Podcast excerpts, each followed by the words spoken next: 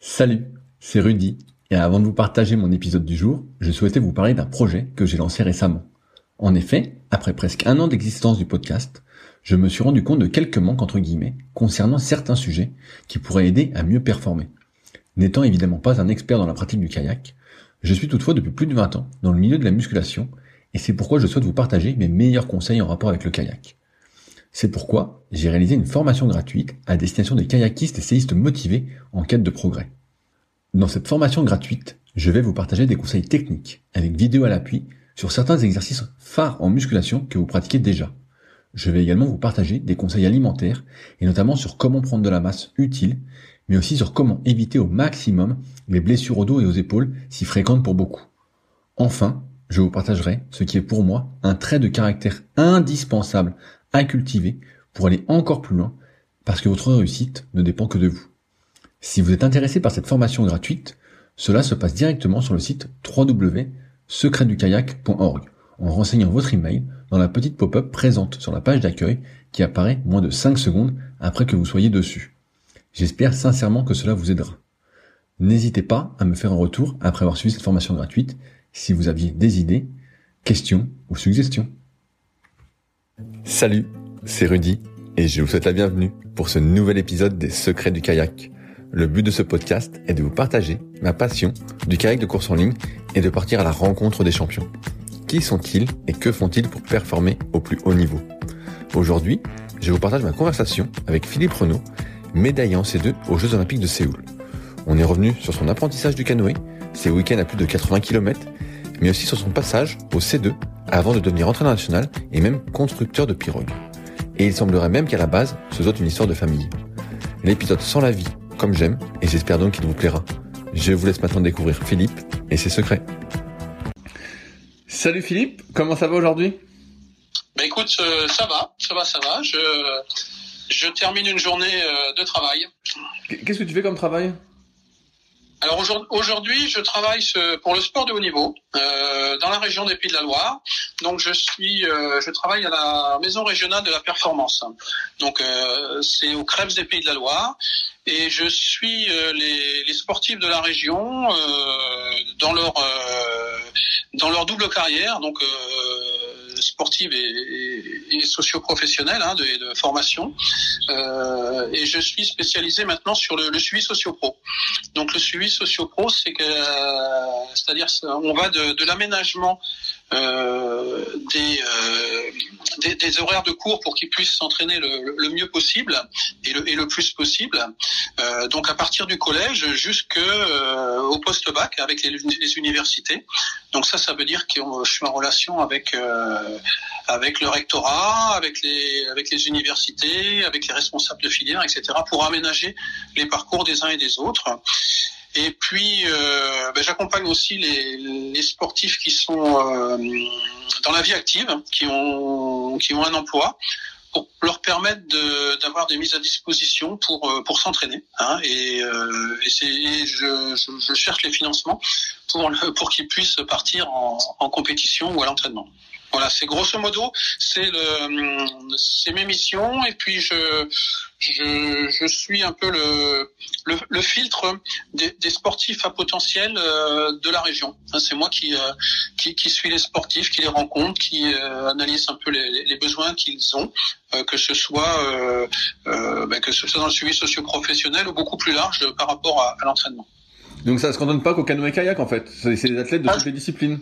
Pas du tout. C'est, euh, il y a toutes les disciplines. Hein. Ça va du, du parachutisme en passant par la gymnastique, la natation. Euh, il y a du canoë kayak aussi. Euh, voilà, c'est très, c'est très large. Comment on fait pour trouver des, des financements? Parce que c'est un sujet, euh, je pense, un peu sensible. C'est toujours difficile, notamment dans le canoë kayak, de trouver des financements. J'ai l'impression. Comment tu fais, toi? Est-ce que tu as des, des, conseils à donner, euh, un retour d'expérience peut-être sur le sujet? Alors les financements que, que moi je les leviers que j'ai pour financer, ce sont des, des financements euh, institutionnels pour, pour, la plupart, hein. donc avec le, le, Conseil régional des Pays de la Loire, avec les fédérations aussi, et puis euh, avec l'Agence nationale du sport. Et euh, j'ai un, un, quatrième financement qui est, euh, qui est possible sur, sur les dispositifs que j'ai, c'est le, le, mécénat de compétences. Donc je fais intervenir le mécénat de compétences avec les entreprises qui, euh, qui participent. Qu'est-ce que c'est le mécénat de compétences?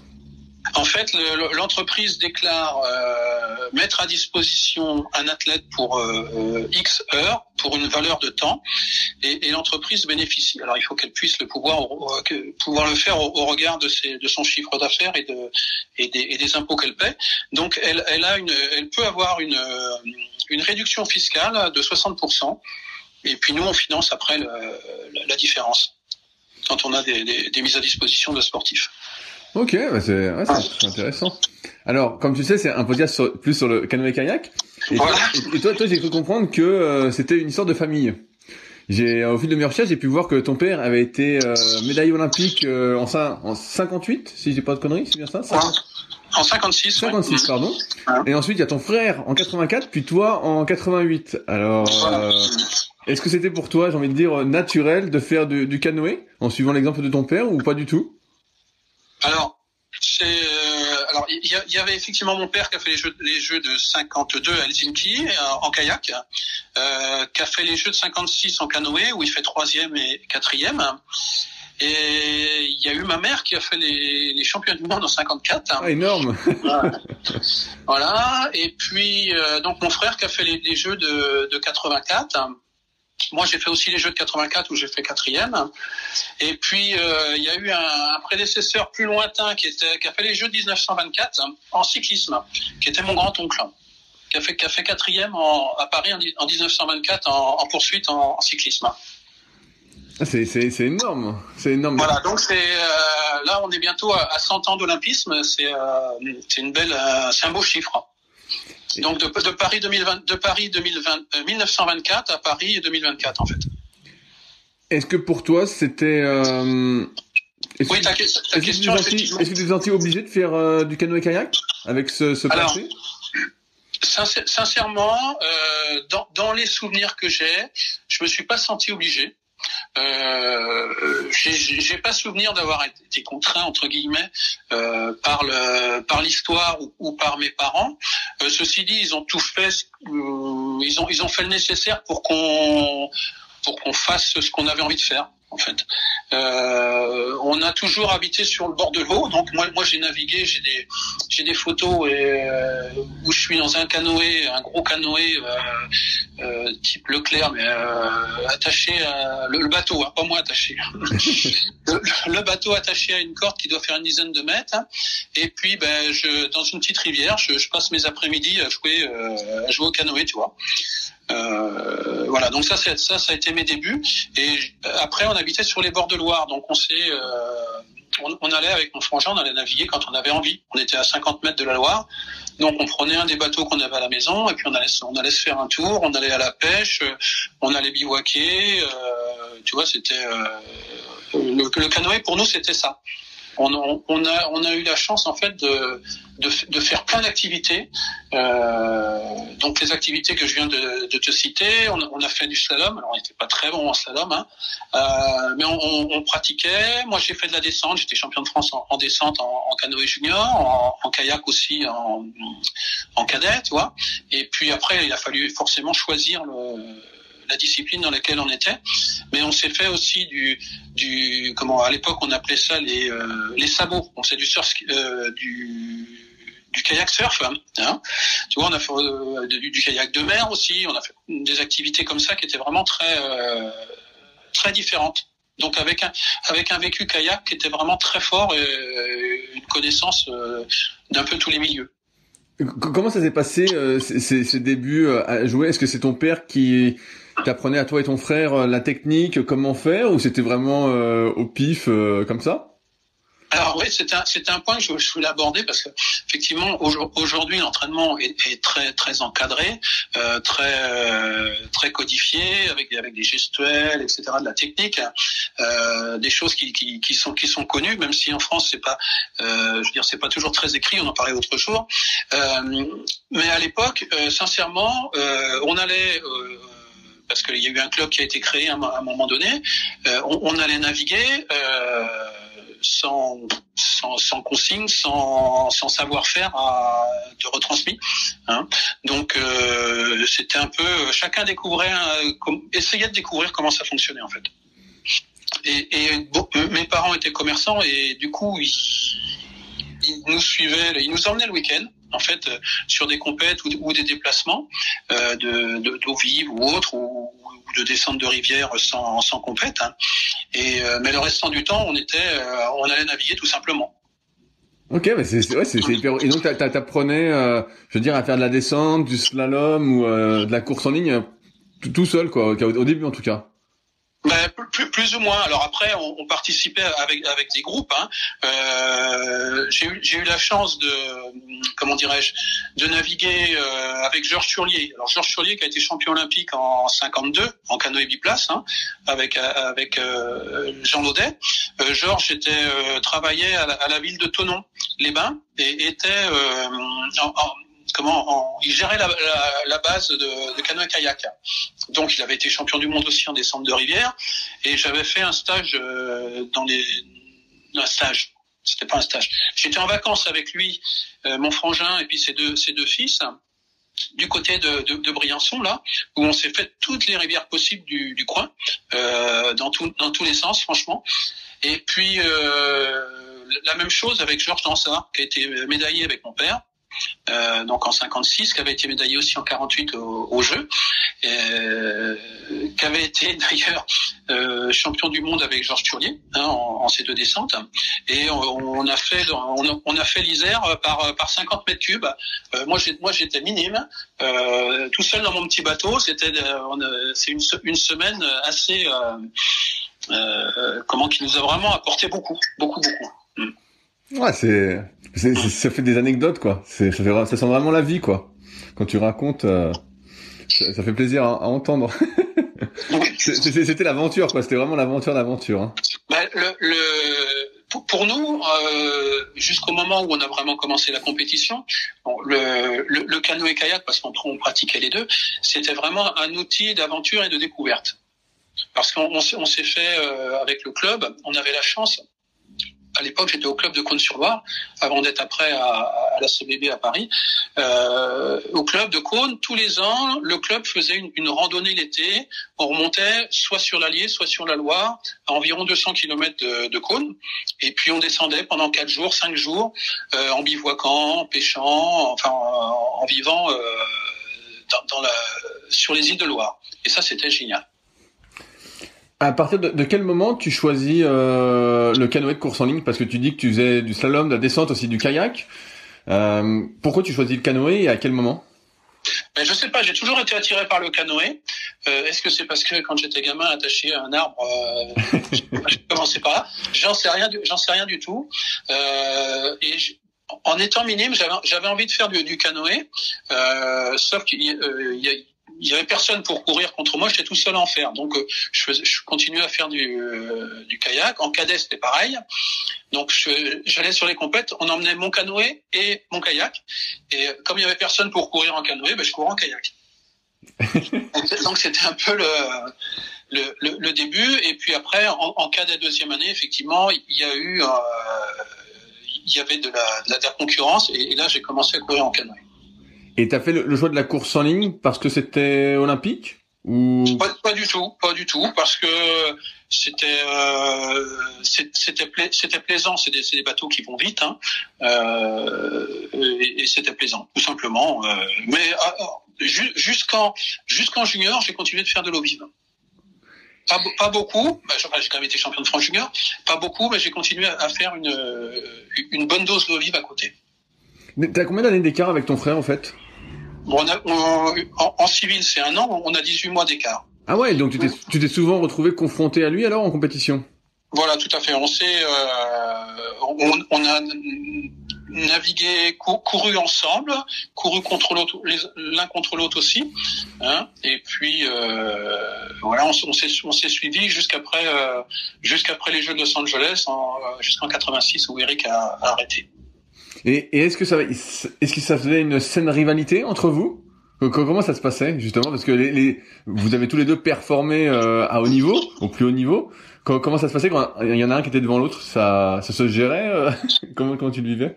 Non, mais si ça se, ça se gérait. En fait, on, on était ensemble euh, en confrontation jusqu'à fin de junior. En fait, une, une année sur deux parce qu'il y a une année, euh, il y en a un qui était dans une catégorie et l'autre dans l'autre. Et puis en fait, euh, on courait l'un contre l'autre euh, une année sur deux. Et puis en équipage, une année sur deux ensemble. Donc non, ça se passait, ça se passait bien. En fait, par la suite, quand on a été en, en senior, on s'est on s'est retrouvé, on a on a continué de, de s'entraîner et de, courir l'un contre l'autre sur des sélections, etc.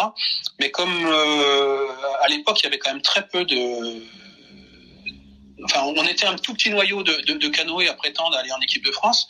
Et du coup, mon frère était plutôt spécialisé en biplace avec Didier Hoyer.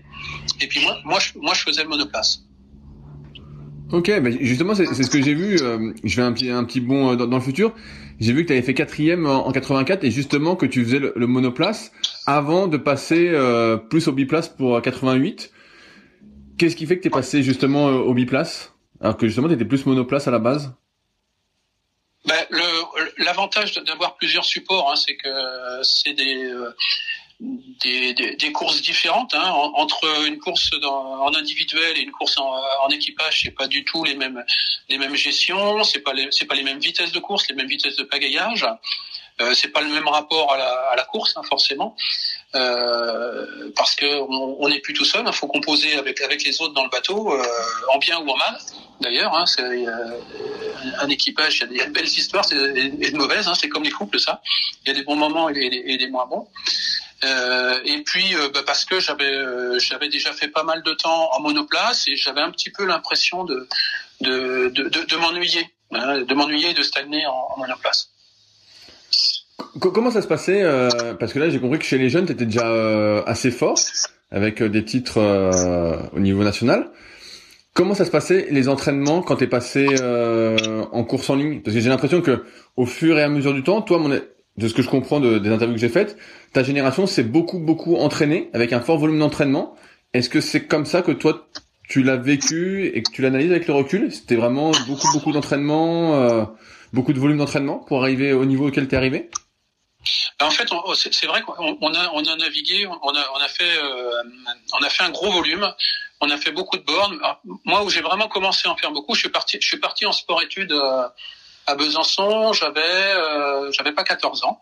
Ah euh, C'est parti tôt. Et bon, j'ai commencé, on s'entraînait quasiment tous, tous les jours, hein, avec, avec un volume d'entraînement qui était euh, qui nous changeait beaucoup parce que moi je m'entraînais, sinon je m'entraînais deux fois, deux, deux trois fois par semaine, mais grand grand maximum. Et puis quand je suis arrivé en junior, en fait, euh, en sport-études, il y avait une grosse concurrence. J'avais un autre junior qui était le deuxième junior français qui était là et qui était un, aussi un, un fou d'entraînement.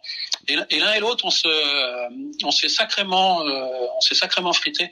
En fait, on, on se faisait des, des, des, grosses séances et des gros volumes en course à pied, en, en ski de fond. Euh, en bateau aussi, parce que en bateau, on était capable de se faire 80 bornes le, le week-end, un samedi, dimanche, 20 bornes, 20 bornes par demi-journée. Et euh, là, là, là, en fait, on, on s'est fait un, un, gros bond, euh, comment, euh, physiologique et, euh, et de performance. Ah, c'est énorme, c'est énorme, 80 bornes dans le week-end. Ben en fait, l'un et l'autre, on, on rentrait chez nous pas, pas tous les week-ends parce qu'on habitait assez loin, mais quand il quand y en a un qui euh, qui rentre qui rentre le week-end chez lui, l'autre profitait vraiment pour pour faire le maximum pour, pour mettre des, des, kilomètres dans la dans la vue de, de celui qui était pas là quoi. Mmh. Et, et, donc avec ce, ce fort volume d'entraînement, t'es arrivé en équipe de France euh, Alors, de course en ligne? Donc moi, moi j'étais rentré en équipe de France en étant cadet première année, euh, en équipe de France junior, et puis euh, ben, je suis, euh, oui j'ai fait, fait les, les, championnats de les championnats du monde junior, et puis rapidement en fait je me suis retrouvé dans les dans les tout tout meilleurs français, euh, puisque j'étais dans, dans les deux premiers français sur 500 mètres en étant junior. Ok. Et, ouais. et, et, donc là, là moi j'en suis où tu es en, sport études. Est-ce qu'après tu passes en pôle France ou comment ça se passe? Est-ce que tu fais des études à côté? À l'époque, c'était des choses. Alors, bah, effectivement, j'ai passé mon bac. Hein. Euh, à l'époque, on parlait pas de pôle France. Hein. Il y avait une, il y avait un, deux, il y avait trois, trois sports études en France. Un qui était plutôt spécialisé course en ligne, un qui était spécialisé, euh, un autre course en ligne aussi, mais avec un niveau un petit peu moindre, et puis un autre qui était au vive. Et le, la grosse structure, c'était l'INSEP à Paris, donc l'Institut national des sports et d'éducation physique à l'époque. Où, où, il y avait les, les, meilleurs Français qui étaient là. Donc moi, je suis parti euh, passer mon bac à, à l'INSEP, et puis j'ai fait, je suis resté, euh, je suis resté 11 ans là-bas.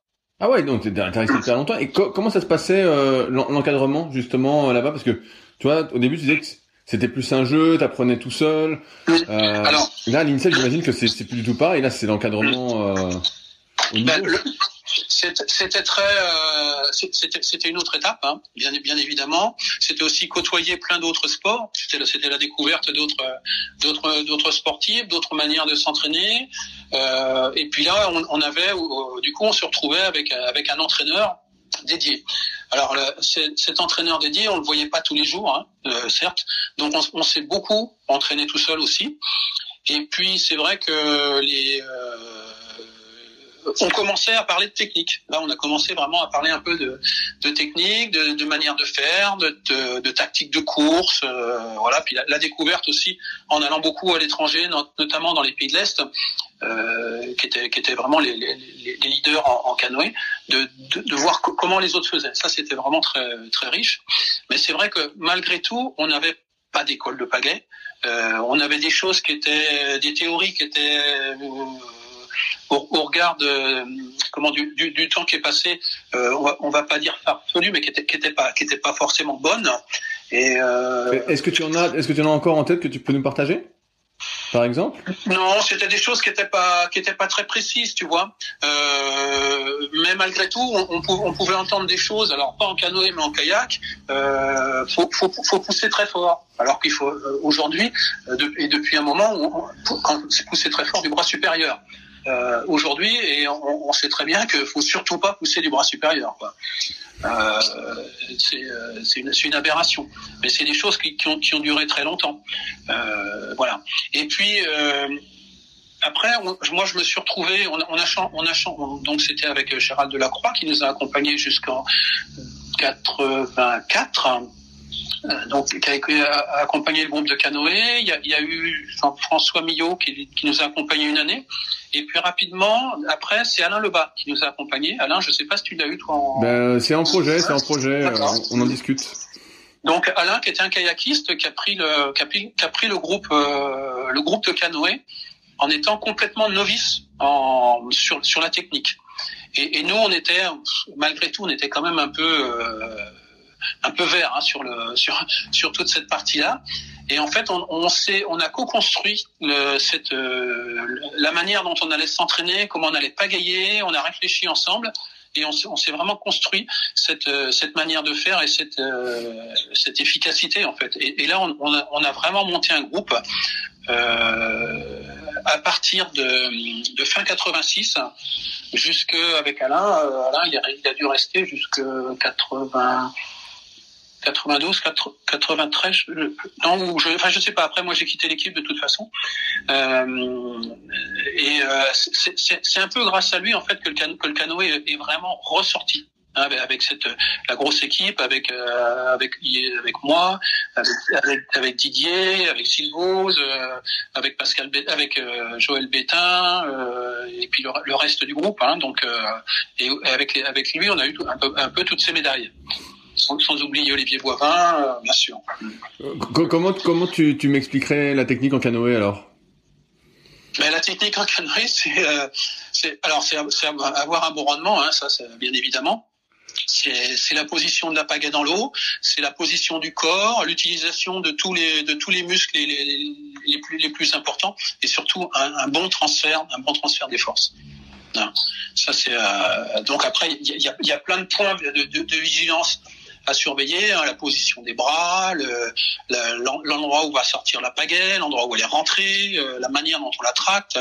Puis après, le, canoë, il y a un, un, élément qui est, qui est différent du kayak, c'est qu'on n'a pas de gouvernail. Donc, euh, il faut tracter le bateau, le faire, le faire avancer, mais il faut le diriger en même temps. Donc ça, c'est un élément qui est, euh, qui est, qui est assez complexe.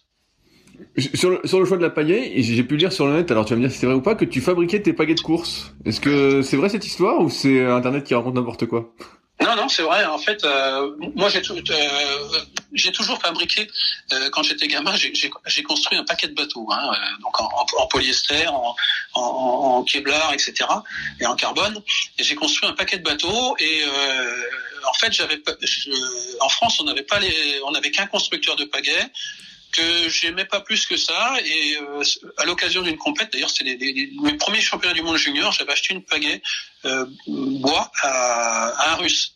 Et cette pagaie, elle était, moi, je la trouvais géniale. J'avais vraiment une super accroche, mais c'était impossible de, de, de, de, trouver ce type de, de, de pagaie en France. Alors, je me suis quand même fait faire deux pagaies de, de ce type-là par, euh, par Joe Surani, qui était le, le, le père de, de Patrick. De Patrick hein.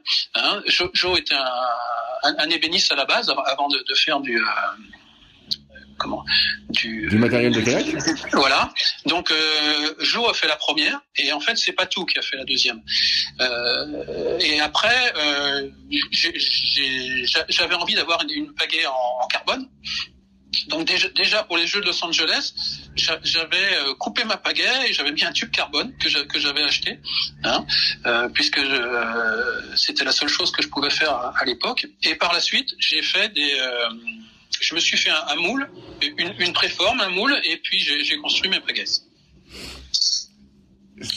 C'est énorme ça. Et donc, donc tu l'as fabriqué juste pour toi ou tu en as fait aussi pour d'autres? Alors, j'en ai fait pour moi euh, plusieurs. J'en ai fait pas mal pour d'autres parce que ça me permettait aussi de, de financer un petit peu ma, ma carrière de, de pagayeur parce qu'à l'époque, sincèrement, le canoë c'était pas c'était pas payant, on va dire. Donc, j'en ai fait un j'en ai fait un certain nombre et puis euh, je les ai faites euh, parce que j'avais rencontré un en carbone parce que j'avais rencontré un, sponsor et surtout une, personne qui s'appelait Gilles Romigou qui travaillait, euh, qui était directeur technique chez Sicoma Composite, donc en, Bretagne et, à Martigues. Et, Gilles, qui était pas un ami, mais une très bonne connaissance, donc j'avais été le voir, j'ai écoute, j'ai mon moule, etc. Comment on pourrait faire cette pagaie? Donc il m'a guidé pour ma première pagaie. Et puis après, il est devenu aussi mon, mon sponsor. On, on, a construit deux bateaux de, en carbone, deux de, de, de, bateaux de course en, en carbone, donc les, les, premiers canoës en carbone qui ont, qui ont existé en France. C'est énorme ça. Et donc, comment tu faisais pour faire le, le, pour choisir entre guillemets le moule que tu voulais en canoë de course en ligne? Alors, on, on, a utilisé une forme qui existait, qui était, qui était une copie d'un bateau euh, strueur, un bateau bois strueur. Mm. Ok, et donc cette forme-là te convenait bien, et donc tu l'as fait en carbone alors Elle me convenait, euh, c'était c'était la forme qui, il euh, y avait deux formes qui existaient, il y avait une, forme un peu plus grosse, et, et cette forme-ci, et c'était celle-ci qui nous qui nous convenait. Mm. Et quand tu l'as fait en carbone, est-ce que tu allais plus vite avec ce bateau en carbone? Alors c'est un, un, bateau qu'on on, on, a fait on a fait deux bateaux on avait deux canoës il y en a un qui faisait 11 kilos et l'autre qui faisait 12 kilos euh, qui était vraiment hyper hyper génial très euh, très nerveux, extrêmement nerveux. Alors, on, on, les, laisse, on les a laissés au poids, hein. on, on, les a laissés sur la quille pour qu'ils fassent 20 kilos comme, euh, comme il était prévu. Extrêmement nerveux, euh, très agréable, mais des bateaux très compliqués à naviguer parce que euh, trop, il, ça pardonnait pas d'erreur du tout. Ok, ouais, quand c'était nerveux, si tu faisais euh, un mauvais coup, entre guillemets, ça partait quoi.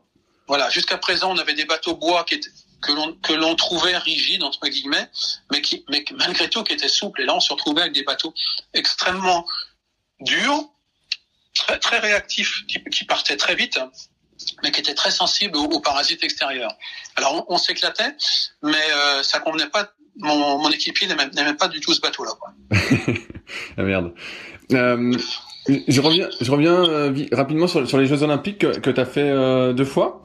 Euh, Est-ce que pour toi, à partir du moment où tu étais dans cette démarche euh, sport-études, euh, cette démarche à l'INSEP, c'était un objectif de faire les Jeux Olympiques pour toi? C'était un? Un objectif? Oui, bien évidemment, hein, c'était un objectif. après je me rends compte que j'ai pas répondu non plus à, une de tes questions tout à l'heure. C'était par rapport à, au fait que je me sois formé en même temps. Donc moi, moi, j'ai, en étant à l'INSEP, je me suis formé. Euh, j'ai passé le concours de professeur adjoint d'éducation physique. Et puis, euh, donc j'ai été, euh, je suis devenu enseignant. Et je me suis rendu vite compte que c'était pas, c'était pas pour moi, c'était pas un métier pour moi, parce que pour moi, faire du sport, effectivement, c'est un, c'est un plaisir euh, et une évidence, mais euh, avoir des, se battre avec des élèves pour que, pour qu'ils fassent du sport, ça, ça me convenait pas. Donc je me suis tout de suite, tout de suite, je suis tout de suite reparti sur une autre formation, sur des brevets d'État par exemple, et euh, sur le professorat de sport pour, euh, avec le ministère des Sports pour pour faire pour devenir entraîneur. Et, du coup, euh, parallèlement à ça, j'ai préparé, les jeux. Donc les jeux de les jeux de 84 et les jeux de 92 où j'ai pas été d'ailleurs. Est-ce que tu t'imaginais Est-ce que c'était un objectif de faire une médaille aux Jeux Olympiques? Est-ce que tu est-ce que c'était possible? Parce qu'aujourd'hui, euh, si bah, tu suis toujours un peu l'actualité, on voit que faire une médaille aux Jeux Olympiques quand tu es euh, français, de, mon point de vue, c'est compliqué. Il faut vraiment mettre le paquet parce qu'il y a beaucoup de nations qui sont hyper fortes. C'est, faut vraiment y aller. Est-ce que toi, à l'époque, euh, tu parlais des pays de l'Est tout à l'heure, c'était quelque chose d'envisageable cette médaille? Ben, C'était, euh, c'était très compliqué parce que effectivement, euh, il y, avait les pays de l'Est. Alors il y avait moins de pays parce que l'URSS n'avait pas éclaté. Hein. Il n'y avait pas tous les satellites de, l'URSS qui, couraient en monoplace ou, en K2 ou en K4. Enfin, je veux dire sur des sur des billes et des 4 derrière. Euh, on les retrouvait dans, les, dans l'équipe nationale du RSS où il y avait un seul bateau qui courait. Donc ça, c'était euh, c'était quelque chose déjà de, très difficile. Et puis, il faut pas oublier qu'on était quand même à une époque où le, où le dopage était même s'il y avait des contrôles, euh, c'était quand même un sacré truc. Hein. Moi, moi, j'ai plusieurs copains qui sont des, des pays de l'Est qui sont décédés depuis que, enfin, depuis qu'ils ont arrêté la compétition, et pour certains à des âges assez jeunes. Donc on, on, on, des fois on se battait un petit peu contre de, contre des, des moulins ou des, ou des machines. Et c'est vrai que le, de faire une médaille contre ces gens-là, c'était quand même assez euh, assez hypothétique et, euh, et, souvent difficilement envisageable. Mais, mais malgré tout, la manière dont on s'est entraîné, la, la, stabilité que l'on avait sur nos, sur nos perfs, nous a permis de faire la médaille. En, en 84, tu finis donc quatrième euh, en monoplace. Et après, tu passes en, en, biplace. Qu'est-ce qui fait qu'est-ce qui fait que tu passes en biplace? Donc, euh, je suis très près de la, de la médaille de, de bronze. Hein, d'ailleurs, c'est le, le, champion du monde entier qui, qui, est, qui est troisième euh, à Los Angeles. Moi, je suis à 9 centièmes. Alors, c'est vrai que c'est une, une, grosse déception. Euh, L'année d'après, je passe mon concours de, de professeur de, sport, adjoint de PS là. Donc je m'entraîne un petit peu moins. Je fais encore une, un championnat du monde en, en monoplace, mais là je, je fais une demi-finale. Et puis l'année suivante, je refais une demi-finale au championnat, au championnat du monde à, Montréal. Et là, je me dis, faut déjà, faut que je, faut que je change pas mal de choses parce que du, du coup, je j'arrivais plus à passer le cap. Et il y a eu un changement de type d'entraînement avec une, une reprise de volume différente encore, et puis euh, une approche différente, et, puis surtout du, de passer en, en, en biplace. Ça, ça, ça, a vraiment été un, un, un, coup de booster pour moi parce que vraiment je commençais à m'ennuyer d'être tout seul. Ça faisait euh, depuis 80, ça faisait six ans que je faisais du monoplace et c'était un peu, ça commençait à être un peu lourdingue. Comment t'as choisi ton, co ton coéquipier? Ben, C'est la Fédé qui m'a proposé. Il euh, y, y, avait un, tout jeune qui s'appelait Joël Bétain, qui était au bataillon de Joinville. Joël, il, devait avoir euh, 19 ou 20 ans à l'époque. Hein. Et puis, euh, qui était tout, euh, qui avait quasiment pas couru à l'international. Et qui était, en, plus, il, il qui avait une, une, approche technique assez similaire à la mienne. Et euh, ça a tout de suite fonctionné en fait. On, on, a commencé à naviguer ensemble au mois d'avril. Et en fait, euh, cinq mois après, au championnat du monde, on fait cinquième. Ah ouais, donc super. En, en, ayant fait une course qui nous paraissait belle, mais en, en, réanalysant la course, en fait, on a foiré notre départ.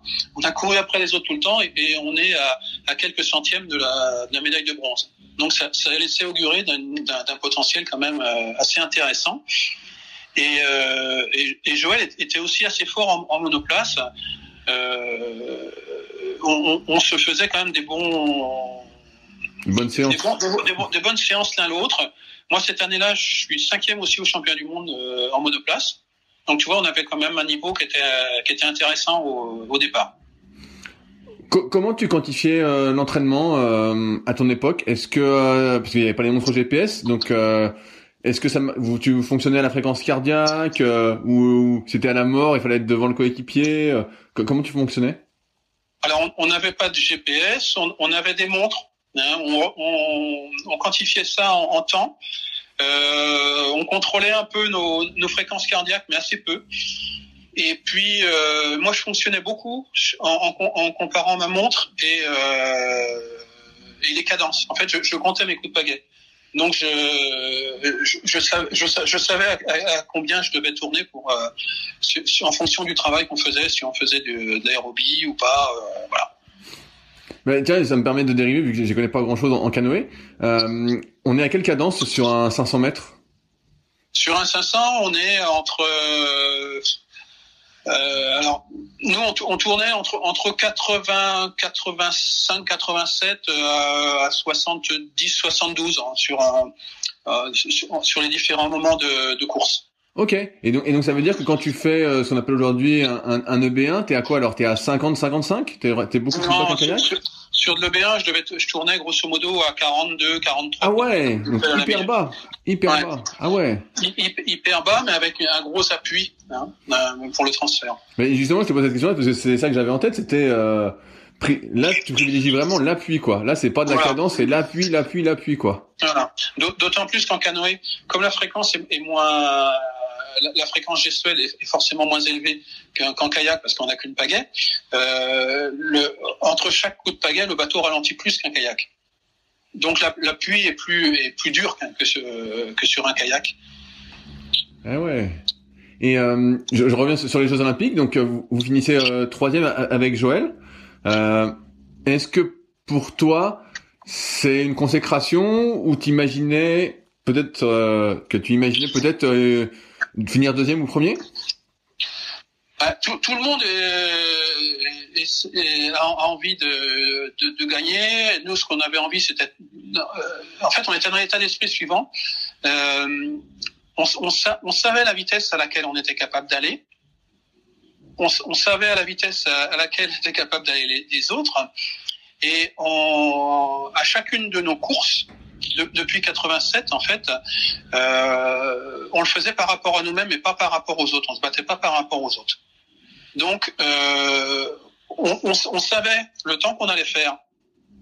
On savait le nombre de coups de pagaie qu'on allait donner à, à, à, deux, trois, trois coups de pagaie près. Après, ce qu'on maîtrisait pas, c'était les autres. Et c'était la stabilité des autres ou l'instabilité des autres qui faisait qu'on euh, progressait ou qu'on reculait dans le classement. Euh, par exemple, les Allemands, de l'Est qui étaient vraiment très très forts, euh, comment dirais-je, musculairement et, physiologiquement, sur des bassins difficiles, venteux, avec des vagues, en face, euh, ils nous collaient deux secondes à chaque fois. Par contre, nous, sur des bassins plus sans, avec des, bonnes conditions, on était capable d'aller chercher ou d'être à, à peu près comme eux. Ok. Voilà. Les Russes, par contre, on n'arrivait pas à être, à être proche d'eux. Il n'y a, a qu'une fois où, deux fois où on a été très proche d'eux. Une fois en 87 et puis une fois en 91. Mais euh, généralement, ils, ils, étaient plus forts que nous. Ils avaient une bonne seconde et demie plus vite, plus vite que nous. En, en, en, dehors, en dehors du, du, dopage, tu penses que les gars étaient beaucoup plus forts que vous euh, en muscu, par exemple? Alors, les Russes, ils étaient un petit peu plus forts que nous, mais pas, pas beaucoup plus, je pense. Ils avaient une très très bonne technique. Sincèrement, ils avaient un bon, un bon, un bon rendement. Euh, les Allemands de l'Est, ils, ils, étaient énormes en, musculation. Hein. Mon, mon, pote Thomas Zerest, là, qui, est d'ailleurs décédé depuis, hein, c'est un des, un des un, des collègues, qui est, un, des, un des amis qui est, qui est mort depuis. Euh, moi, je faisais 125 en, en, 120 en développé couché une fois. Euh, Thomas, il faisait, une, il faisait 10 répétitions. Il prenait la barre, il faisait 10 répétitions. Ah ouais. Oh, Donc, tu vois, on, parle, on parlait pas de la même, euh, de la même puissance. Hein. Ah ouais, on parlait pas de la même force. Ah ouais, ouais là c'est. Ouais. Ah ouais. Mm. Ouais, c'est énorme. Voilà. Et, donc toi, quand tu vois, quand tu voyais ça, tu te disais pas, bon bah finalement le secret, c'est qu'il faut que je fasse plus de muscu? Ben, je, je, faisais énormément de muscu. Hein. Je faisais entre 5 et, et 6 séances par semaine de musculation. Ah ouais. Mais comme on, comme on faisait aussi beaucoup d'aérobie à côté, ah ouais, c'est antagoniste. La, la, musculation et la, euh, et l'aérobie c'est antagoniste. Hein. Donc euh, on, était fort bien évidemment, mais on n'avait pas des, des, carrures euh, monstrueuses. On était pas mal, mais bon voilà. Et puis en fait au jeu, euh, ce qui s'est passé, c'est qu'on est arrivé sur un bassin complètement lisse. Il n'y avait pas un poil de banc. On, était à l'époque, il n'y avait pas, il y avait pas le comment dirais-je c'était un tirage au sort pour les lignes d'eau et du coup on n'était pas avec le groupe fort, on était complètement à l'extérieur du bassin et on s'est pas du tout du tout occupé d'eux. Et on est on est parti. On, on était bien. On était au, niveau des Allemands des Roumains des Bulgares. Et quand les Allemands de l'est en fait qui étaient qui étaient deuxièmes nous ont vus euh, mon, mon, copain Thomas qui était à l'avant du bateau il, il s'est mis à flipper en fait et, ils ont complètement foiré leur euh, leur finale. Et du coup on s'est battu avec, les avec les, les, Polacs et, les Bulgares pour la, la, la place finale. Ok, donc, finalement vous êtes, vous êtes à votre place troisième voilà, toute, toute l'année, on a, on a fait des, on a, on a fait aucun podium. Hein. On a fait quatrième, on a cinquième, y compris sur 1000. On a fait des bonnes perfs sur 1000. Et, euh, et là, on fait vraiment la, la perf, la perf au moment où il faut, quoi. Ah ouais. Et euh, bah donc là, tu fais troisième. Est-ce qu'après les Jeux, parce que t'as arrêté en, en 92, si j'ai bien suivi? En 93. En 93. Donc, toi, t'es motivé, on peut dire, après 88 pour. Euh, continuer euh, cette aventure et peut-être aller chercher euh, une médaille d'une autre couleur? Oui, complètement. Hein. Euh, les championnats du monde suivants, on fait, on fait de nouveau deux médailles. Hein. Euh, une en biplace, on fait troisième, et une en quatre places, on fait troisième également. Donc, euh, tu vois, c'est, on était, on était bien, bien motivés. En 90, on a un peu foiré nos, nos, championnats du monde. On a même bien foiré nos championnats du monde. Euh, puisqu'on fait on fait cinquième sur le sur le biplace et on fait sixième sur le sur le quatre places. Donc euh, c'était pas c'était pas pas top. Mais et en fait avec Joël donc mon, mon équipier, on, le bateau allait, de moins en moins bien. Euh, Joël appréhendait beaucoup les, euh, la course en fait, et, et du coup, on n'arrivait pas à. Il y avait un décalage en fait entre entre moi et lui au niveau technique et, le bateau n'avançait pas trop, même si on était beaucoup plus fort en monoplace. Ce qui, ce qui nous a amené à nous séparer en 91 en fait pour euh, pour ne pour partir chacun de notre côté. Tu, dis que vous aviez progressé euh, individuellement. Est-ce que vous faisiez des, tests euh, VO2 max par exemple à l'époque? Et si oui, est-ce que tu te souviens des chiffres?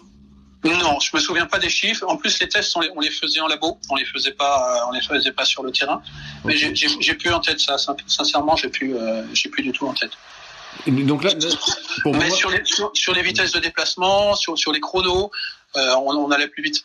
Vous vous séparez en 91 et donc tu choisis de reformer un, un C2 à ce moment-là? Alors, j'ai essayé de reformer un C2 et, et, surtout de me lancer sur le monoplace. Et euh, comment dirais-je, euh, le, le, C2 qu'on a fait euh, avec euh, Pascal Silvose fonctionnait mais sans, sans plus. Donc moi, moi je, suis, je, suis, parti sur le monoplace et, et c'est là que je me suis entraîné un peu, un peu tout seul. Je dis tout seul parce que du, du coup la, la Fédé m'a mis un peu de m'a mis un peu de côté. J'ai préparé les jeux tout seul. Ah merde. Donc euh, ça a été un peu dommage parce que s'entraîner tout seul c'est pas évident. Euh, euh, ça a été dommageable aussi pour Pascal Silvos qui préparait le, monoplace aussi pour avec avec la, avec Fédé puisque lui s'entraînait aussi tout seul de son côté. Donc on a été chercher les uns et l'un et l'autre de, la concurrence ailleurs. Moi notamment j'ai été m'entraîner en, Polynésie hein, pour pour faire des, des bornes et puis je m'entraînais avec des avec des kayakistes hein, donc d'un niveau un peu moindre que l'équipe de France pour pouvoir me, me battre avec les, pour avoir de la concurrence en fait. Qu'est-ce qui fait que tu euh, arrêtes euh, ta carrière? Et j'avais une question parallèle, c'est euh, donc tu avais passé tes diplômes d'entraîneur, ton professorat de sport. Est-ce que tu bossais en même temps à côté ou tu étais détaché comme tu avais fait les deux et tout? J'ai été détaché jusqu'en fin mi 93, pardon. Ok, donc t'as pu Non, non, non, non. Jusqu'en 92, jusqu'à fin 92. Et en, en 92, en donc 92-93, euh, initialement, j'avais prévu de m'arrêter et j'ai dit à la Fédé que je, je, voulais continuer. Donc, j'ai fait plus ou moins un, mi-temps euh, professionnel hein, et, euh, et, un mi-temps d'entraînement. Je dis plus ou moins parce que c'était pas c'était pas vraiment le cas. En fait, j'étais conseiller technique régional de canoë kayak dans les Pays de la Loire. Et donc, qu'est-ce que tu faisais concrètement? Alors, euh, je m'occupais principalement. Alors, je m'occupais du, du développement de la course en ligne dans les Pays de la Loire. Et puis, euh, je m'occupais, à l'époque, il y avait un centre d'entraînement qui était euh, en, plus ou moins en, sommeil, mais qui, qui, qui tournait. Donc, j'entraînais des, des, sportifs sur, le, sur la structure. Et, et ça, c'est quelque chose qui te plaisait d'entraîner? Oui, oui, c'est quelque chose qui me plaisait beaucoup. Hein. Et euh, comment dirais-je? Ben, Progressivement, donc, je, je, je travaillais je m'entraînais moins, donc je, bénéficiais malgré tout de tout, euh, euh de tout le, le vécu que j'avais. Donc en, en 93, je, je me suis pas sélectionné. Enfin, je, je, je voulais pas non plus courir sur le sur le biplace ou sur du monoplace. Hein, J'avais pas pas suffisamment d'entraînement, mais j'ai couru sur le 4 places. On fait quatrième au championnat du monde en, en 4 places, hein, à, peu de choses près d'ailleurs. On, on, faisait un podium. Et puis après, dans, dans l'année suivante, j'ai arrêté parce que je progressivement, ben je je m'entraînais plus suffisamment et j'étais pris par le par le boulot. Quoi. Ce, ce, métier d'entraîneur, il t'a mené jusqu'où? Alors, j'ai été conseiller technique régional euh, pendant 4 ans. Et puis après, j'ai été entraîneur national pendant 4 ans. Ok, donc avec les équipes de France et tout alors? Voilà, bah, avec les équipes de France. Et euh, de, ce que j'ai compris, tu as entraîné en canoë, mais aussi les kayaks dames Oui, effectivement, j'ai entraîné les, les, du kayak dame. J'ai entraîné le collectif junior et moins de 23 ans aussi. Euh, moi, à l'époque, quand j'ai postulé pour être euh, entraîneur. En fait, j'ai postulé pour être entraîneur de canoë. Euh, ce qui a été validé par le DTN de l'époque, qui était Hervé Madoré. Et en même temps, Hervé a recruté Karsten Neumann, qui était un ancien entraîneur allemand de l'Est, pour être directeur des équipes de France. Ceci dit, j'étais très content que, que Kirsten vienne pour, euh, pour remettre un petit peu la valeur travail et entraînement au, au, au niveau du, du canoë-kayak, parce que c'est quelque chose qui avait été un petit peu... Euh, il n'y avait plus de week-end à 80 km. Bah, bah oui, oui, non, mais je, sans, sans parler de ça, il y, avait un volume d'entraînement qui était un peu, un peu moins. Je trouve que c'était beaucoup plus au feeling et, euh, et, et, le niveau français avait baissé un peu. Et, donc, j'étais très content que Kirsten vienne, sauf que Kirsten, lui, avait un, principe, c'est que l'entraîneur qui avait le meilleur, euh, le meilleur sportif au, test de sélection devenait entraîneur national. Et, j'étais donc sur une structure un pôle France tout neuf qui était en train de, de démarrer, donc avec avec des jeunes. Et du coup, j'avais pas de pas de sportif à potentiel. Alors la première année, Kirsten qui, a, qui arrivait euh, m'a laissé sur le sur les canoës. Je me suis occupé des, des, cano des canoës. Et d'ailleurs, on, a fait des, bons résultats hein, puisqu'on fait trois places de cinquième et une place de quatrième au championnat du monde, ce qui n'avait pas existé depuis quelques années hein, déjà euh, sur l'Olympiade précédente. Et puis à l'année suivante. Euh, Kirsten me, me sélectionne pas en tant qu'entraîneur sur une sur une équipe nationale. Je suis resté en fait au chez moi. J'ai, j'ai pas j'ai pas suivi un championnat du monde junior, euh, senior. Euh, euh, je trouvais même ça dommageable de pas de pas aller euh, sur une, une, compétition de, de, de la sorte pour euh, pour le métier, tu vois. Et euh, bon, j'avais un peu les boules. Mais mais, mais c'est pas un contrat à l'Olympiade entre de ce que je. Si si, mais en fait, le, le, après c'était la définition. J'étais entraîneur, j'allais sur, sur, des compétitions internes, mais euh, dans, dans l'année, mais pas sur, pas sur le championnat du monde. J'avais j'avais pas le, une une responsabilité d'une équipe. Ok. Voilà.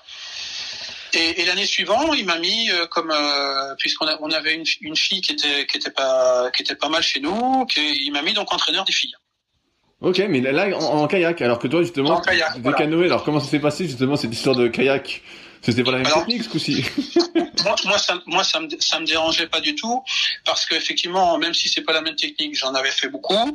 Euh, en tant qu'entraîneur de région, euh, en tant que CTR, euh, j'ai entraîné pas mal de kayakistes aussi, donc c'était c'était pas trop une, une difficulté. Et euh, donc je me suis je me suis bien éclaté avec les filles aussi. Hein. Franchement, euh, ça a été un, un moment plutôt euh, plutôt agréable. Et qu'est-ce qui fait que cette mission d'entraîneur national prend fin? Ben, Elle a pris fin parce que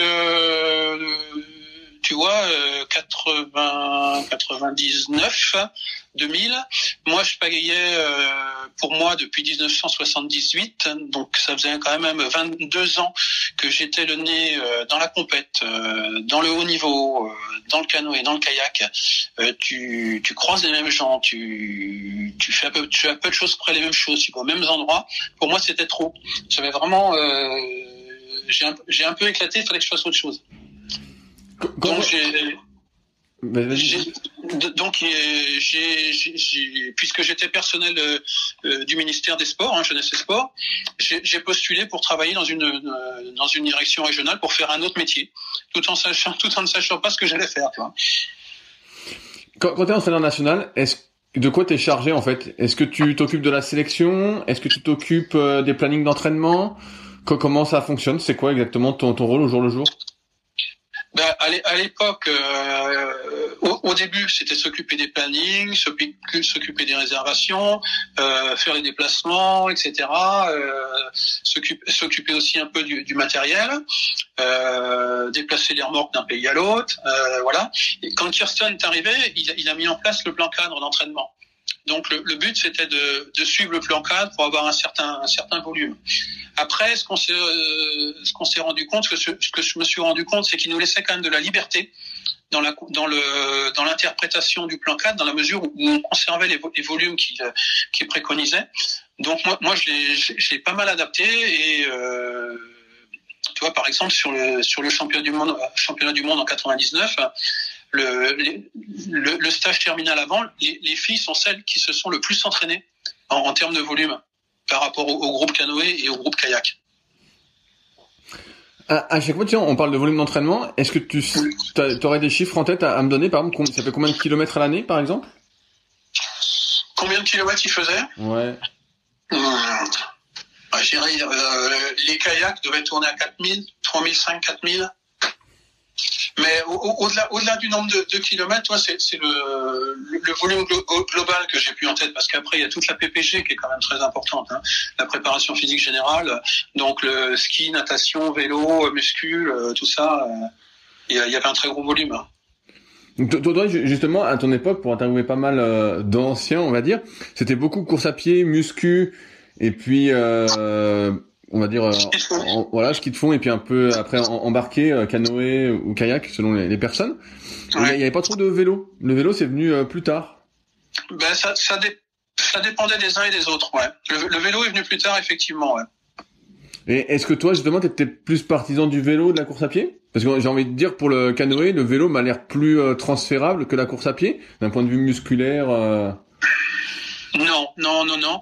Et puis malgré tout, ce qu'il faut pas oublier, c'est que euh, comment, en termes de, en termes de comment dirais-je, de volume, il faut faire pratiquement deux, fois, deux fois le, le, le temps de, vélo pour avoir le, temps de course à pied. Hein. Parce qu'on on a, on a plus de temps de pause en fait en vélo qu'en course à pied. C'est les chiffres que j'avais en tête que tu me confirmes. ouais, ouais. euh... Ce qui est intéressant, c'est de pouvoir faire les deux, effectivement. Hein, parce que ça varie, euh, il y a moins de choc aussi. Euh, le, vélo, le VTT est quand même ludique, hein, donc même, même s'il y a quelques risques, c'est quand même assez ludique. Mm. J'ai vu, pareil, en faisant, en faisant, mes recherches, qu'à un moment, tu étais parti entraîner à Tahiti, en Polynésie. Voilà. Donc, c'est quoi, cette histoire Alors, en 92, en fait, quand j'étais j'étais tout seul, je m'entraînais plus avec la, la Fédé. Euh, enfin, j'étais plus dans le collectif euh, olympique. je, je, je voulais faire beaucoup de bornes d'hiver. Donc, je, j'ai écrit à, des clubs. Euh, je me suis dit, je vais partir en Polynésie pour, pour aller naviguer sur le lagon, euh, parce que j'avais des copains qui avaient été, qui avaient été là-bas. Je savais qu'on pouvait, pouvait naviguer. Donc, j'ai écrit, j'ai écrit à des clubs, et puis il y a un club qui m'a répondu. À l'époque, c'était le plus gros club de, de Polynésie, hein, le club d'Arway, euh, qui me dit, ok, Philippe, tu, viens, on t'héberge, euh, tu peux venir parce que je, partais avec ma femme et ma fille à l'époque. J'ai tu peux venir avec euh, ta femme et, ta fille, mais en échange, on, aimerait, euh, au regard de ton palmarès, que tu entraînes les, rameurs. Alors moi à l'époque, euh, la pirogue, je connaissais pas du tout. Euh, puis je me dis bon, les rameurs, ils ont une pagaie simple. Euh, c'est comme le canoë, c'est des cousins. Euh, c'est pas un problème, je me débrouillerai. Donc je dis ok, je pars et je suis parti pour deux mois là-bas, deux mois d'entraînement euh, sur place, donc pour pour faire de, euh, du volume. Donc je, je, suis je suis parti là-bas et c'est pour ça que je suis parti entraîner des des, piro des piroguiers. Sauf que euh, une dimension que j'avais pas mesurée, c'est que là-bas c'est le sport national et c'est surtout la tradition. C'est la vraie la vraie culture le le va. Hein. Donc fallait fallait pas trop se louper. Et euh, euh, faut pas oublier qu'ils qu'ils aiment pas les popas. Les popas, ce sont les ce sont les blancs, hein, les, les, les, métros. Donc je, je, suis, je suis rentré en, en, contact avec eux en naviguant non pas en euh, alors je, je, les ai pas entraînés la, la première quinzaine parce qu'ils étaient en, en vacances encore.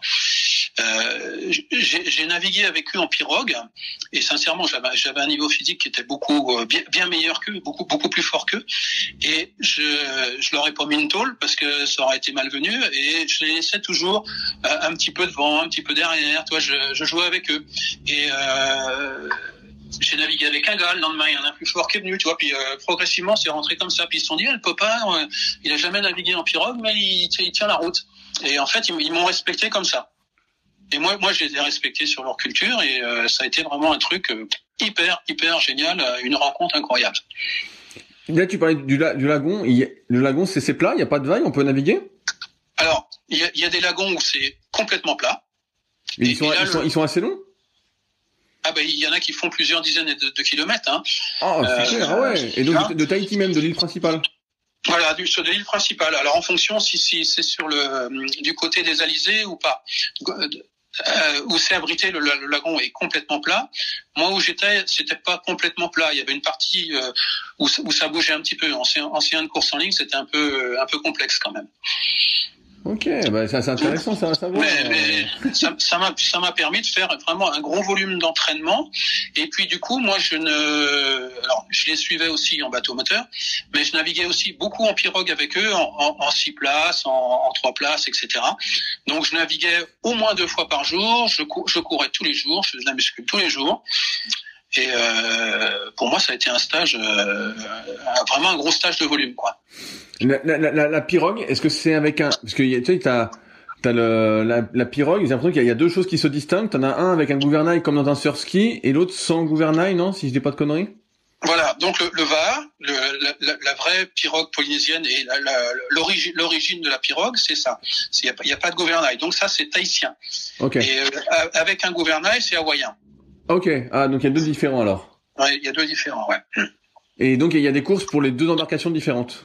Oui, parce que ce sont des bateaux qui sont pas qui n'ont pas les mêmes vitesses de déplacement et puis surtout euh, sans, sans, gouvernail, c'est pas du tout la même manière de, de naviguer quoi. Mais ça veut dire qu'il y, y, en a où tu fais le col de cygne et l'autre pas quoi. Voilà. Ok, et, et, tu te retrouves quand même dans la même position où tu es assis comme dans un surf ski alors voilà, gros, alors tu es assis comme dans un surf ski, pas tout à fait, parce que tu es, plus haut. Hein, ok, t'es, t'es moins stable alors. T'es ben, stable. Ça, ça t'es, va, euh... Si, t'es plus, stable, parce que t'as le, t'as le balancier. En fait, la, la, la, pirogue est un bateau très étroit, enfin la, la pirogue ou, le, ou la outrigger hawaïen est un bateau très étroit, mais très stable, parce qu'il y a, y a le balancier. Et, et, et donc, de, de cette aventure, euh, tu t'es mis à construire, euh, à ouvrir une société pour construire des, des pirogues euh, tahitiennes euh, ou hawaïennes. Voilà. Alors, ça n'a pas été tout de suite, hein, parce que tu vois, moi j'y étais en 92 et je suis retourné en 2005. Hein, en 2005, j'avais déjà le projet. J'avais essayé d'acheter une pirogue là-bas, une pour avoir un, modèle, et puis c'est compliqué. Même quand ils ont un bateau qu'ils n'utilisent plus, il y a une histoire avec. Ils le conservent. Ils voulaient pas me vendre un bateau. Donc, euh, je, suis rentré en France et en 2008, j'ai créé ma société, Oxymara. Hein, donc, euh, qui existe toujours ou pas? Non, qui n'existe plus. Et en fait, j'ai créé la société en mars 2008 et cinq mois après, a démarré la, la crise financière aux États-Unis, la crise des subprimes là, qui, qui est arrivée en France rapidement. Ah merde. Ouais. Donc euh, moi j'étais parti pour, pour moi j'étais pas trop parti sur le sur le concept de compétition. Pour moi le, le la, pirogue est un super outil de loisir et je, je partais sur ce principe là alors pour vendre aussi des, des, des bateaux de, de compète bien évidemment mais je voulais surtout développer le, le côté loisir euh, parce que c'est un bateau en fait tu tu mets quelqu'un dedans qui qui sait pas naviguer il se débrouille tout de suite euh, dans une 6 places ou dans une 12 places, tu, tu mets un barreur qui sait faire et tu mets euh, 5 ou 11 novices dedans complet. Euh, tu peux mettre les gens debout dans le bateau euh, et, et tu, ils font une sortie, s'éclate. Pour, pour, moi, c'était ça, le développement du, du tourisme et, et développer. Euh, donc la société elle a démarré. Au bout de six mois, je suis arrivé au, au, au prévisionnel que j'avais fixé. On était trois employés dans la, plus moi dans la, dans la boîte. Donc ça, ça tournait bien. On avait, on avait des commandes. On a fait le salon de Nuremberg où, où on avait des, euh, on avait vraiment des, des beaux, euh, des bons contacts à l'étranger. Et puis, euh, en fait, tout, tout a commencé à ralentir et s'arrêter progressivement avec la crise les gens qui, étaient intéressés, qui nous avaient fait faire des devis euh, progressivement, ils disaient ben non, on peut plus, on fait pas. Et puis développer auprès des comment des acteurs du loisir un, produit qui euh, qui ne connaissent pas et, et en pleine crise, c'était un, un, sacré challenge quoi. Donc il a fallu euh, changer, changer de braquet, euh, comment dirais-je, réajuster la société à fur et à mesure. Donc passer d'une unité de production d'une usine euh, avec avec trois employés et demi à un sous-traitant qui m'a fait de la merde d'ailleurs, et, et puis arrêter la, arrêter l'entreprise quoi. Combien ça combien ça coûtait et combien ça coûte une pirogue? Si on veut une, une place par exemple euh, Aujourd'hui, je sais pas trop combien ça coûte. Euh, en fonction de la construction, une monoplace, elle est entre 2005 et 3005 ou 4000. Ok, ouais, donc en, en loisir, c'était pas si simple non plus que ça à vendre à un particulier. Il fallait forcément que ce soit des clubs qui achètent alors. Ben non, parce que des, particuliers, euh, tu sais, un particulier qui achète un kayak de mer, euh, il met le paquet, hein. Ok, ouais, je me rends pas compte. Il, euh... il, il, il met ce prix-là, hein, donc euh, sans mais, problème. Mais, mais j'ai l'impression que c'est quand même pas trop développé en métropole.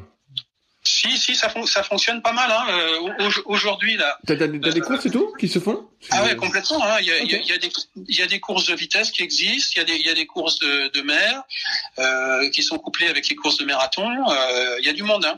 En plus, il y a, il y a un gros, euh, une, un gros volume de de, de, de Tahitiens ou de Polynésiens tout du moins en, en métropole. Hein, et qui, euh, bah, qui, qui, qui, pratiquent, qui profitent pour pratiquer le, le, le, leur sport en, en, métropole. Ah ok. Et euh, t'as jamais eu envie justement d'y revenir à cette entreprise ou euh, à une autre que tu aurais pu créer pour justement vu que c'était un de tes projets? Mmh, Bon écoute, euh, ça a été ça a été une étape, qui a, qui a été compliqué. Hein. Je me suis fait je me suis fait plaisir. Euh, ça n'a pas été indolore au niveau de, au niveau financier non plus, mais euh, c'est non, c'est je suis parti sur d'autres projets et, et, sans regret, franchement. Sans regret. Quand, quand tu as monté l'entreprise, est-ce que tu t'es fait détacher justement euh, du ministère vu que tu étais professeur Alors, de sport c'est pas un détachement, c'est une mise à disposition en fait. Hein, okay. je, je, en fait, j'ai mis ma carrière en, entre parenthèses. Et donc, tu es revenu juste après alors, au final Voilà, je, je suis revenu juste après. Mm. Et qu'est-ce que tu as fait à ce moment-là? Avant d'arriver euh, à t'occuper, euh, on va dire, euh, des athlètes au niveau ah, oui, oui, oui. Alors ben là, je, je suis rentré, je suis revenu dans les, dans les pays de la Loire euh, sur euh, sur un poste qui existait et euh, les missions que j'avais étaient en fait le, le développement du sport santé en pays de la Loire. Donc pour moi, le sport santé, c'était quelque chose que que je connaissais pas du tout. Qu'est-ce que c'est le sport santé? alors, le, sport santé, en fait, c'est faire pratiquer, euh, remettre les gens à l'activité sportive. Alors, on parle pas forcément de sport, mais on parle d'activité sportive. C'est faire bouger les gens euh, pour éviter pour ralentir le surpoids, pour éviter le surpoids, pour euh, lutter contre les maladies chroniques. Euh, les, bienfaits de l'activité physique sont avérés par des études médicales. Hein. Euh, moi, comme je connaissais pas, j'ai beaucoup lu euh, pour euh, pour voir un peu de, quoi il en, retournait. je me suis bien éclaté sur les, deux ans où, j'ai fait ça. Hein. Euh, j'ai mis en place, un, colloque sport santé. J'ai accompagné des, des, femmes qui avaient eu un cancer du sein avec un dragon qui, naviguait en dragon boat, tu vois, des choses comme ça. Et je me suis vraiment fait plaisir à développer ça. Et aujourd'hui, c'est avéré que euh, le, le, développement a continué de se faire, et il y a quelques endroits où le, le sport est prescrit maintenant par, les, par des, certains médecins pour euh, pour justement traiter des, des, des problèmes de, de, santé qui sont euh, qui, qui existent ou qui peuvent exister. Qu'est-ce qui a fait que tu as arrêté cette mission pour te consacrer plus au haut niveau? Pour ben, entre guillemets? Alors, où, je travaillais, je travaillais à la direction régionale jeunesse et sport, et en fait la, la collègue qui, qui s'occupait du haut niveau à l'époque partait. Et je me suis dit, tiens, il y a un poste vacant sur le haut niveau. Euh, bon, je, je, vois à peu près de quoi je parle quand même. Le, haut niveau, j'en ai fait quelques années. Et j'ai postulé sur ce poste. Euh, et ça a été un... Je, je, me suis vraiment fait plaisir. Parce que le, le, haut niveau, je, je, le connaissais par le, par le canoë, forcément, hein, le canoë et le kayak, hein, mais je le connaissais pas par, euh, par les autres sports. Je me suis retrouvé en fait à gérer toutes les, tous les autres sports qui existaient sur le sur la région. Euh, en l'occurrence, je m'occupais euh, de, de, de, toutes les structures d'entraînement, de, des pôles espoirs, des pôles France. Euh, je m'occupais aussi de l'agrément des centres de formation des clubs professionnels, hein, handball, basket, football. Euh, donc c'était vraiment des cultures très différentes. Donc il a fallu que j'apprenne aussi ce que c'était, échanger avec les, les uns, les autres, que je que je valide en fait aussi parce que euh, ce qu'ils faisaient. J'étais un petit peu un, contrôleur en fait du, du, respect des sportifs dans, ces structures. Hein, que ce soit sur le sur la formation scolaire ou universitaire, sur le sur comment ils s'entraînaient. Alors j'intervenais pas sur euh, comment comment s'entraînait un équitant, euh, comment comment il entraînait son cheval, etc. Mais sur l'organisation générale, tu vois. Et ça, ça m'a ça, a vraiment été des, des rencontres très très très intéressantes parce qu'on se rend compte qu'il y a euh, un fonctionnement transversal qui est quasiment identique pour tous les sports, avec, avec quelques différences bien évidemment, hein, parce que chaque, chaque sport a, des fonctionnements différents, des cultures différentes, des besoins différents, des volumes d'entraînement différents aussi. Hein. Euh, chacun a ses spécificités, mais ça a été vraiment une, une, une découverte de ça. Et, et, et, du, et du, coup, euh, je, suis quand même un peu, un peu spécialiste du, du sport de haut niveau sur, sur, sur, sur, sur toutes les disciplines que, que j'ai côtoyées. Oui, c'est ce que j'imaginais. Euh, finalement, tu as dû apprendre un peu, euh, tu as, as, dû faire des rencontres euh, hyper intéressantes et ça a ouvert pas mal de, de connaissances. Complètement, c'est large. Hein. Ça, ça, va de la, de la, voltige aérienne au, parachutisme, en passant par la natation, l'équitation, euh, l'aviron, euh, la voile. Hein. Euh, c'est vraiment très très large. Quoi. Le, le cyclisme, et c'est chacun fonctionne différemment, même si la, la structure générale est, est, est identique. Hmm. Est-ce que tu as des enfants, Philippe? J'ai deux, j'ai deux enfants. J'ai des petits enfants aussi. Mais pourquoi ils n'ont pas fait du canoë alors Parce que quand c'est une histoire de famille, qu'est-ce qui s'est passé bah, c'est, c'est, c'est certes une histoire de famille. Après, faut pas que ça devienne une tare. Donc, non, non, non, mais euh, je, je, plaisante, mais euh, pas, pas tant que ça. Euh, j'ai eu la chance que mes, que mes parents ne me, me poussent pas à faire du, du sport de haut niveau, euh, et, et j'en suis reconnaissant. Euh, j'ai vu beaucoup de, parents dans ma carrière qui qui avaient réussi ou qui n'avaient pas réussi leur carrière sportive et leur enfant était leur prêtre, euh, euh, leur faire valoir de comment de, de, ce qu'ils n'avaient pas fait et qui poussaient leurs enfants derrière. Et ça, c'est quelque chose que je voulais surtout pas faire. Et mes enfants ont fait ce qu'ils qu'ils avaient envie de faire. Hein, mon, mon fils a fait du judo, il a fait du, du VTT, pas en compète. Euh, il a d'ailleurs, il n'avait pas envie de faire de compète en, en, judo. Il a fait une année de, au club d'Angers. Il avait envie de découvrir un petit peu tout. Et puis euh, il a arrêté parce que euh, ils ont voulu le spécialiser en canoë, comme son père. Et euh, c'est pas ce qu'il avait, c'est pas ce qu'il avait envie de faire. Je l'avais dit à Benoît, mais c'est pas ce qu'il c'est pas ce qu'il avait envie de faire. Et au bout d'un an, il a arrêté. Euh, sans il est venu s'excuser auprès de moi il me dit papa il dit tu sais je écoute il n'y a, pas de souci euh, c'est toi qui, qui choisis hein, euh, tu, euh, si, si ça te si ça te convient pas si tu te fais pas plaisir faut faut pas le faire. Non. donc euh, voilà. Et puis ma fille a fait de la compète en, natation synchro. Donc elle a alors en loisir hein, mais a un loisir un peu un peu poussé puisqu'elle s'entraînait deux fois trois heures par par semaine. Elle a été elle a été l'équivalent de de championne de France, championne de France plusieurs fois. Voilà. Donc euh, ils ont fait de la compète comme ils ont comme ils l'ont souhaité. Ça pour moi c'était un quelque chose de, de très important. Et, et ben super. J'arrive au bout de mes questions, Philippe. Est-ce qu'il y a des sujets qu'on n'a pas abordés que tu souhaitais aborder? Il y, a, y, a, un point ouais que je que je voulais aborder c'est une des discussions qu'on qu'on a enfin une des discussions euh, qu'on qu'on a eu rapidement l'autre jour euh, enfin c'est le prolongement d'une discussion qu'on a eu l'autre jour. Euh, tu disais effectivement tu t'étais mis au, au, au canoë kayak et que et assez récemment et que tu trouvais pas trop de d'informations. Pas trop d'informations et c'est pour ça que tu avais fait le, le, le, podcast. Tout à fait. Et euh, en fait, sur le, il n'y a pas grand chose dans le kayak, mais il y en a encore beaucoup moins dans le canoë. Et euh, en fait, je, aujourd'hui, on, on, a pratiquement plus de canoë, tout du moins en course en ligne. Ben oui, il y en a de moins en moins. Je, voilà. Et, à Vichy, justement, c'était le constat. Voilà. C'est qu'il y en avait de et, moins en moins. Et je me suis rendu compte de ça en, alors je sais plus, il y a trois ans, quatre ans, j'ai été sur un championnat de, de France euh, en Mayenne, qui est pas très loin d'ici là, et je, je, vois un de mes anciens équipiers qui s'appelle Benoît Bernard, qui est d'ailleurs entraîneur des canoës maintenant, et, et Benoît, en discussion, il me fait, ah, j'ai fait, j'ai fait quatrième, attends, j'ai fait quatrième ou troisième, je sais plus ce qu'il m'a dit. Il dit non, j'ai failli faire troisième, voilà. Moi, dit, je lui dis, écoute, c'est pas mal. J'ai dit, t'as repris le canoë quand Il m'a dit, écoute, j'ai repris euh, l'an dernier. Voilà, je, j'ai c'est pas mal hein, pour un vétéran et tout. Il me dit, non, non, j'ai couru en senior. Je dis, arrête les conneries. Euh, t'as pas, t'as pas failli faire un podium en étant, euh, en ayant 50 ans. Il, a, ben, il me dit, si, si. Il me dit, je me suis fait passer sur le fil pour la, pour la troisième place. Et là, je me suis dit, waouh.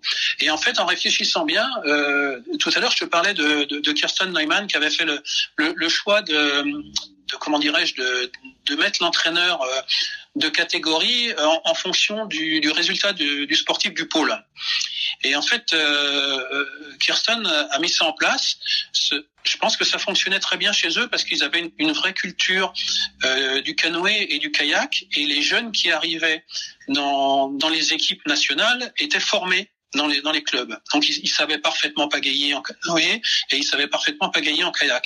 Et donc qu'un qu'un entraîneur kayakiste entre guillemets ou canoë prennent, un kayakiste ou un canoë, c'était pas trop gênant. Sauf que nous on n'avait pas cette culture là. Et du coup on a eu des entraîneurs de kayak qui ont pris des équipes de canoë et qui n'étaient pas forcément formés qui, qui qui pas mauvais mais qui n'était pas suffisamment formé au canoë et du coup euh, je pense qu'on a loupé on a loupé pas mal de choses et, et quelques sportifs, hein, des gens comme Mathieu Goubel, euh, William Chamba, euh, qui n'ont pas, pas, fait de médaille olympique et qui, qui, à mon sens, pouvaient ne pas en être très loin. Et euh, je pense que c'est une des explications de ça. Ouais, mais c'est vrai que c'est le nombre de canoës diminue et c'est vrai que là les informations, comme tu dis, sur le canoë, il y a, y a rien. Déjà le kayak, il y avait pas grand chose, mais canoë, il y a encore moins. Et comme c'est un peu le, le, serpent qui se mord pas la queue pour pour l'occasion, euh, c'est comme il n'y en a pas beaucoup qui pratiquent, et eh ben il y en a de moins en moins quoi. ben, tout, tout, à fait. Et puis sincèrement, c'est c'est pas du tout la même la même manière de de, de naviguer qu'un qu'un kayak. Donc euh, c'est très différent. Le, fait de ne pas avoir de, gouvernail et, d'avoir une fréquence moindre, c'est vraiment très différent. Alors, est-ce que euh, Est-ce que tu as une idée sur comment remédier euh, à, ce problème? Avec ton bah, écoute, Écoute, il faut, il faut, il faudrait former, former les entraîneurs de club à ça. Et euh, j'ai participé. Alors, on, on m'a demandé, euh, j'ai participé au mois d'octobre, fin octobre, à une formation qui a eu lieu euh, au Crêpes des Pays de la Loire, hein, donc moi sur, sur place, hein, organisée par la Fédération française pour le, les entraîneurs de, de l'Ouest, hein, sur le, le canoë notamment et je suis intervenu euh, sur le sur la technique canoë avec, avec Benoît Bernard là qui est entraîneur des canoës sur, sur le auprès des, des, entraîneurs euh, en formation et des entraîneurs existants. Donc ils sont repartis tout tout ravigorés euh, pour certains, on dit ouais on va faire du canoë et tout. Mais je pense qu'effectivement c'est des, des choses qu'il faudrait qu'il faudrait développer et, et, et, les aider, et les aider à, à développer. Ouais, ouais, parce que ça m'a pas l'air euh, si simple que ça. La, la, plupart, je sais pas comment fonctionne la plupart des clubs vu que je suis un peu hors système, mais euh, j'imagine que c'est-à-dire plein de kayaks, donc euh, du débutant au confirmé et qu'il faut la même chose en canoë, c'est peut-être hors budget pour pas mal de clubs. Ben, il faut il faut il faut quelqu'un pour s'occuper d'eux, à minima un bénévole qui, qui sache de quoi il parle. Hein. Euh, voilà. Et puis aujourd'hui, malgré tout, on, a des outils pour, pour euh, comment dirais-je, pour euh, des, outils pédagogiques pour le faire. Hein, les paddles. C'est un, un, bel outil pour développer ça, pour apprendre à pagayer, pour, pour pour que les, les, jeunes trouvent ça ludique. Ouais, là, là, Par contre, le paddle, ça se développe. Hein. Oui, oui. Là, ça y va. Hein. Ça se développe bien. Ouais. ça c'est clair. Là, j'ai vu la semaine dernière, il y avait la Glagla Race à Annecy. Et donc là, il y avait 800 personnes. Donc, euh, oui. pour faire du paddle par moins 7 degrés. Oui, mais c'est pas, c'est pas grave, hein, tant qu'on va pas dans l'eau. Ouais, ouais, ouais. Alors, et à moins 7, par contre, ça doit patiner un peu sur le, sur le paddle. ouais, ouais, ça doit, ça doit être particulier. Euh, ben, en tout cas, Philippe, merci de ton temps. S'il y a des hum, personnes qui nous écoutent, qui veulent te contacter, c'est quoi le, le, plus simple? Le plus simple, écoute, euh, j'ai vu que tu avais, j'ai vu que avais une page LinkedIn. Est-ce que c'est ça le plus Oui, ça, ça, ça, peut être par LinkedIn effectivement, parce que tu, vois, je, mes données perso ou professionnelles, je souhaite pas trop les donner, mais link, par LinkedIn, ouais, c'est pas mal. Ouais, ouais, parce que j'ai trouvé sur LinkedIn en faisant mes recherches, j'ai vu que tu avais, euh, avais un compte. Euh, je me suis dit, ah, c'est peut-être par là qui. voilà, j'ai également un compte, un compte Facebook, mais euh, euh, Facebook, ça fait des années que j'ai pas été, je sais même pas dans quel état il est le, compte. Eh ben, c'est pire que jamais. Euh. c'est pire que jamais, donc tu perds rien. Ouais. Tu perds rien. Et eh ben, voilà. et ben, en tout cas, merci de ton temps, Philippe. C'était super. Et si j'ai bien compris, donc t'es vers Angers, c'est ça? Alors, je, je suis dans les, je travaille à Nantes. Hein. Donc je suis pour le moment, j'habite dans le Morbihan et je, je vais repartir habiter sur l'Anjou euh, prochainement. Ok, ok, parce que j'ai prévu d'y passer pour voir euh, Benoît là quand il sera rétabli, donc euh... et puis en même temps il y a Vonks qui est pas loin, donc. Euh... Ah, tu connais, tu connais Vonks, eh ben, il est passé sur le podcast, alors tu peux l'écouter. Il y a des anecdotes euh, à mourir de rire. oui, ben, je, je, je, je, connais l'individu. Hein. C'est un, un, un, très bon ami. Donc euh, on a bien rigolé. Et en tout cas, merci à toi de ton temps, c'était super et euh, peut-être à bientôt. Ok, allez, au revoir, merci. Salut. Si vous êtes encore là, c'est que l'épisode vous a plu. Dans ce cas, je vous invite grandement à m'aider à faire grandir ce podcast en mettant une note de 5 étoiles et un commentaire d'encouragement sur l'application de podcast où vous l'écoutez et plus particulièrement sur l'application podcast d'Apple. Cela m'aidera d'autant plus à accueillir les meilleurs kayakistes français grâce à la crédibilité que vous me donnerez. Enfin, vous pouvez retrouver la retranscription écrite de cet échange sur www.secretdukayak.org. En attendant, laissez glisser et à la semaine prochaine.